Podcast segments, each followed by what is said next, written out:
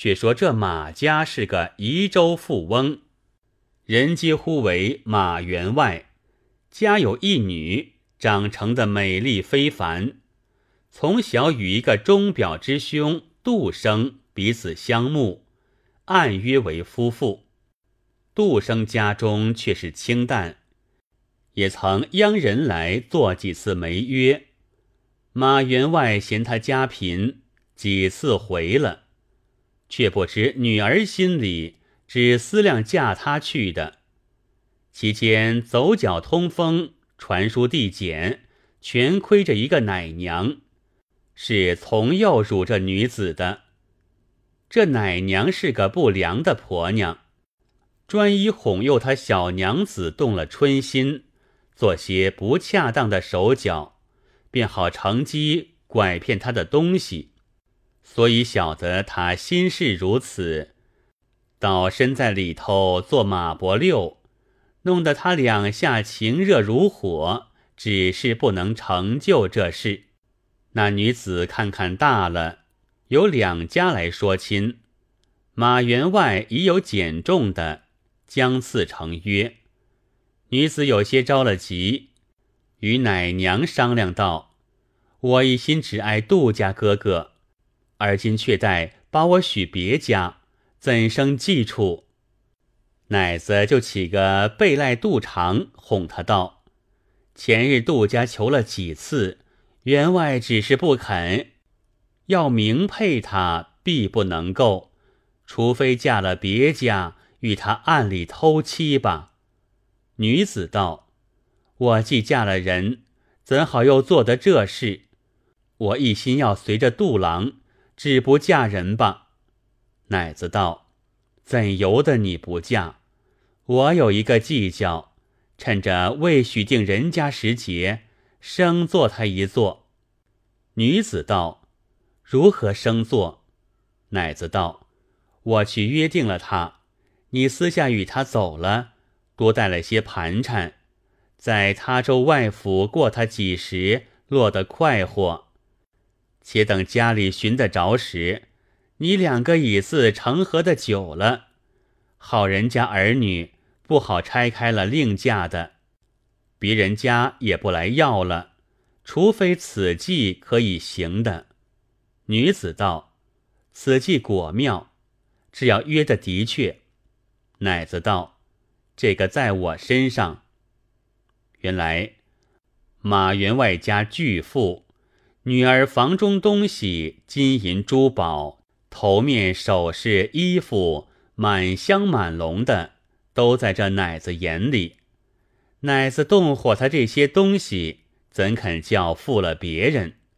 他有一个儿子，叫做牛黑子，是个不本分的人，专一在赌博行、私铺行中走动，结识那一般无赖子弟，也有时去做些偷鸡钓狗的勾当。奶子欺心，当女子面前许他去约杜郎。他私下去与儿子商量，只叫他冒顶了名，骗领了别处去卖了他，落得得他小富贵。算计停当，来哄女子道：“已约定了，只在今夜月明之下，先把东西搬出院墙外牛坊中了，然后攀墙而出就是。”女子要奶子同去。奶子道：“这使不得，你自去，须一时没查处，连我去了，他明知我在里头做事，寻到我家，却不做出来。那女子不曾面定的杜郎，只听他一面哄辞，也是数该如此。凭他说着旧事，信以为真，倒是从此一走。”便可与杜郎相会，遂了向来心愿了。正是本待将心托明月，谁知明月照沟渠。是夜，女子与奶子把包裹扎好，先抛出墙外。腊后，女子攀墙而出，正是东郎僧在暗地里窥看之时。那时见有个黑衣人担着钱走，女子只道是杜郎换了青衣，瞒人眼睛的，尾着随去，不以为意。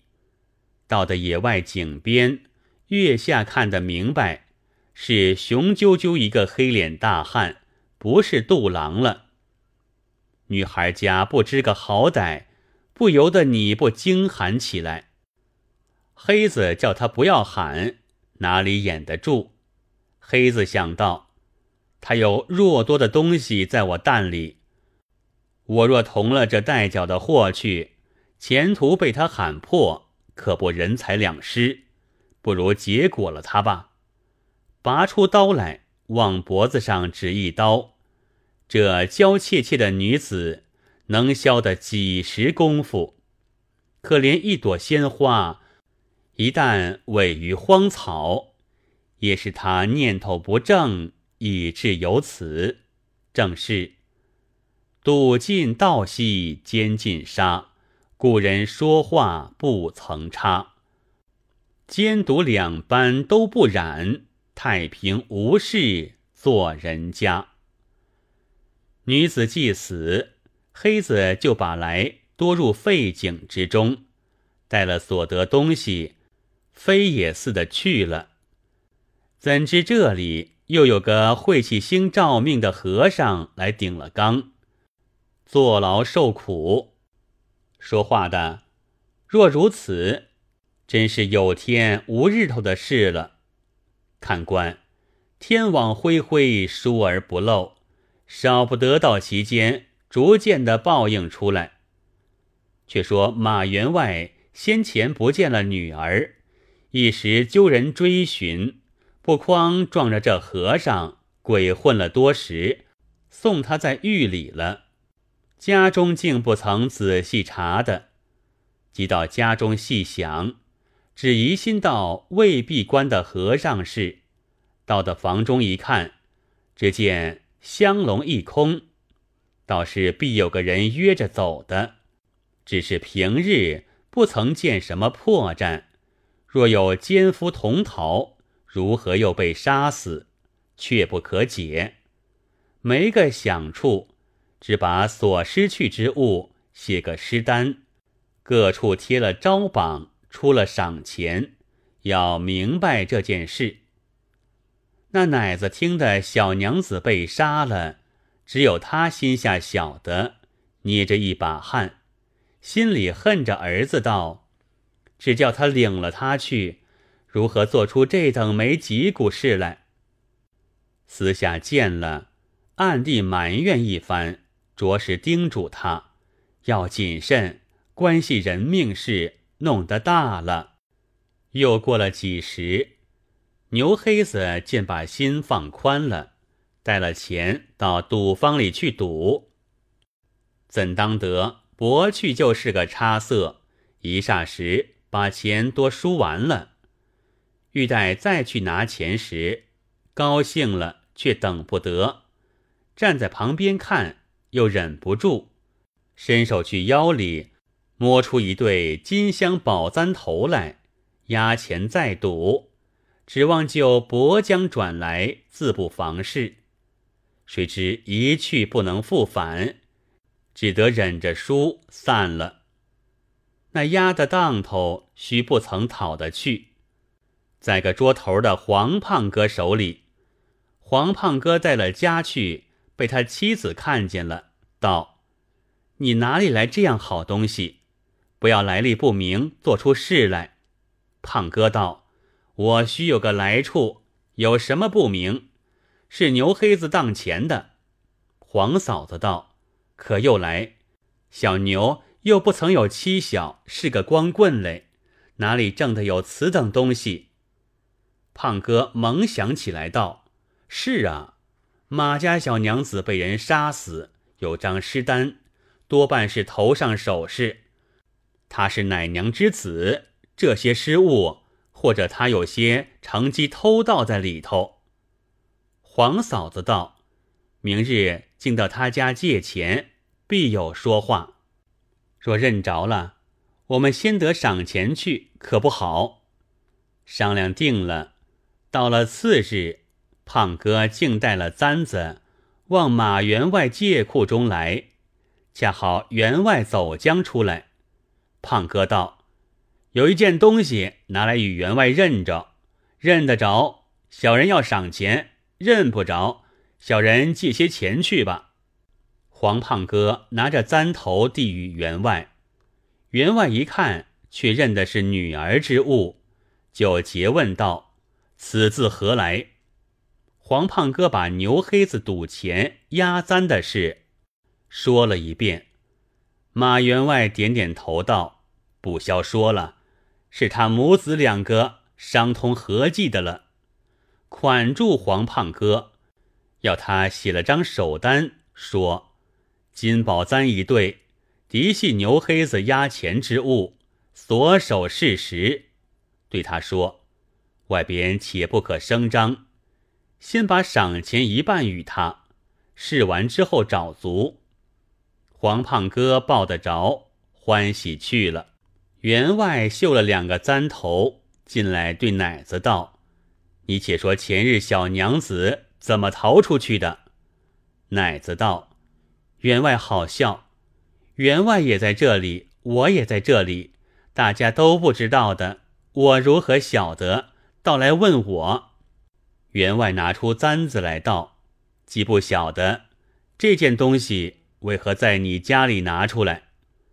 奶子看了簪，虚心并发，晓得是儿子做出来，惊得面如土色，心头噼噼着跳，口里支吾道。敢是遗失在路旁，那个拾得的。员外见他脸色红黄不定，晓得有些海底眼，且不说破，竟叫人寻将牛黑子来，把来拴住，一镜头县里来。牛黑子还乱嚷乱跳道：“我有何罪？把绳拴我！”马员外道：“有人守你杀人公事，你且不要乱叫。”有本事当官便去。当下县令升堂，马员外就把黄胖哥这只手状同那簪子送将上去与县令看，道：“赃物证件具有了，往相公追究真情则个。”县令看了，道：“那牛黑子是什么人？干涉的你家着？”马员外道。是小女奶子的儿子，县令点头道：“这个不为无因了。”叫牛黑子过来，问他道：“这簪是哪里来的？”牛黑子一时无词，只得推到是母亲与他的。县令叫连那奶子居将来，县令道：“这奸杀的事情，只在你这奶子身上。”要跟寻出来，喝令把奶子上了刑具。奶子熬不过，只得含糊招道：“小娘子平时与杜郎往来相密，是夜约了杜郎私奔，跳出墙外，是老夫晓得的。出了墙去的事，老夫一些也不知道。”县令问马员外道：“你晓得可有个杜某吗？”员外道：“有个钟表杜某曾来问亲几次，只为他家寒，不曾许他。不知他背地里有此等事。”县令又将杜郎拘来。杜郎但是平日思妻密定，情意甚浓。忽然思桃被杀，堪称可惜。其实一些不知影响。县令问他道。你如何与马氏女约逃，中途杀了？杜郎道：“平日钟表兄妹简帖往来，气密则有之，何曾有私逃之约？是谁人来约？谁人证明的？”县令唤奶子来与他对，也只说的是平日往来，至于相约私逃，原无影响，却是对他不过。杜郎一向又见说失了好些东西，便辩道：“而今相公只看赃物何在，便知与小生无欲了。县令细想一回，道：“我看杜某软弱，必非行杀之人；牛某粗狠，亦非偷香之辈，其中必有顶帽假托之事。就把牛黑子与老奶子着实行刑起来。老奶子只得把贪他财物，暗叫儿子冒名赴约，这是真情。以后的事却不知了。”牛黑子孩子叉叉嘴犟，推着杜郎道：“既约的是他，不干我事。”县令猛然想起道：“前日那和尚口里明说，晚间见个黑衣人窃了女子同去的，叫他出来一认，便明白了。”喝令狱中放出那东郎僧来。东郎僧到案前，县令问道。你那夜说在牛坊中见个黑衣人进来，盗了东西，带了女子去。而今这人若在，你认得他否？东郎僧道：“那夜虽然是夜里，雪月之光不减白日。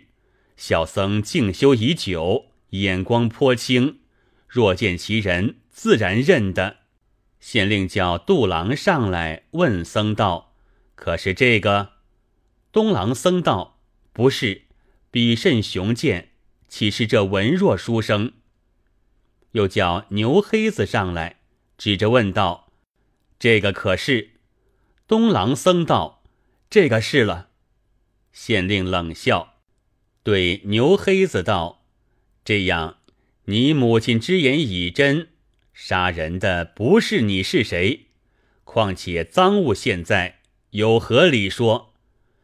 只可惜这和尚没事替你吃打吃奸多时。东郎僧道：“小僧宿命所招，自无可怨。所幸佛天甚近，得相公神明昭雪。”县令又把牛黑子夹起，问他道：“同逃也罢，何必杀他？”黑子只得招道。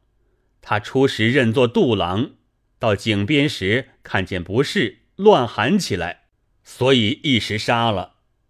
县令道：“晚间何得有刀？”